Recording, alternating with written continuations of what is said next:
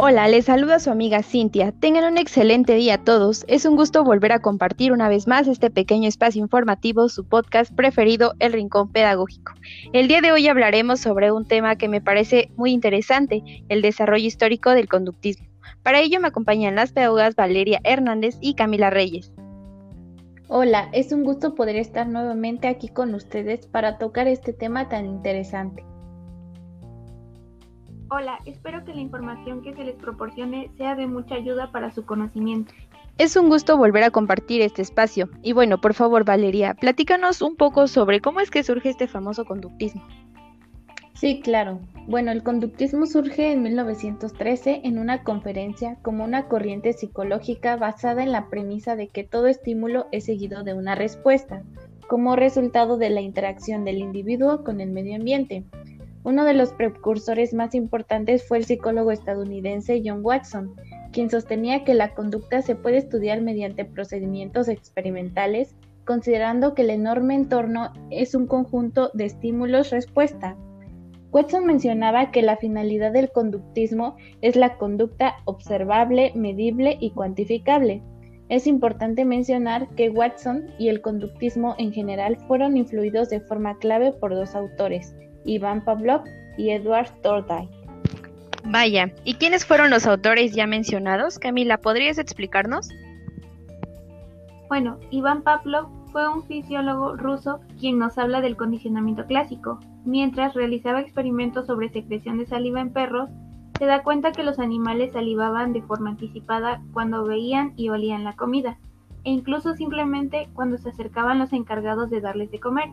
Posteriormente consiguió que salivaran al oír el sonido de un metrónomo, una campana, un timbre o una luz para asociar estos estímulos con la presencia de comida. A partir de estos estudios, Pavlov descubrió el condicionamiento clásico, un concepto fundamental en el conductismo, gracias al cual se desarrollaron las primeras intervenciones basadas en las técnicas de modificación de la conducta en seres humanos. Otro claro ejemplo de este condicionamiento clásico es el famoso experimento que realiza Watson con el pequeño Albert, un bebé de 11 meses, el cual podremos hablar en otro podcast. Muy interesantes los experimentos realizados por los autores. Claro que se podría hablar en otro capítulo sobre el experimento. Cabe mencionar que los conductistas clásicos empleaban frecuentemente animales en sus estudios. Los animales son considerados equivalentes a las personas en cuanto a su conducta y los principios de aprendizaje extraídos de estos estudios se extrapolan en muchos casos a los seres humanos. Ahora bien, hace rato, Camila mencionaste a Edward Thorndike. ¿Cómo se relaciona con el conductismo? Bueno, Edward Thorndike fue un psicólogo y pedagogo estadounidense, considerado un antecesor de la psicología conductista. Él trabaja con el condicionamiento instrumental. Realizó diversos experimentos con animales para estudiar el aprendizaje propuso la teoría de que los animales aprenden por ensayo y error. Formuló la ley del efecto, que afirma si una conducta tiene un resultado satisfactorio, es más probable que se repita, y que si el resultado es insatisfactorio, esta probabilidad disminuye. He quedado impactada ante las propuestas de los diferentes autores. Valeria, ¿qué me dices al respecto de Skinner? Bueno, Bruce Frederick Skinner fue un filósofo, psicólogo, inventor y autor estadounidense. Él introdujo los conceptos de refuerzo positivo y negativo. En ambos casos la intención es la de aumentar la frecuencia e intensidad de aparición de una conducta determinada. Skinner defendía el conductismo radical que mantiene que todo el comportamiento es resultado de asociaciones aprendidas entre estímulos y respuestas. El conductismo entró en declive a partir de los años 50, coincidiendo con el auge de la psicología cognitiva.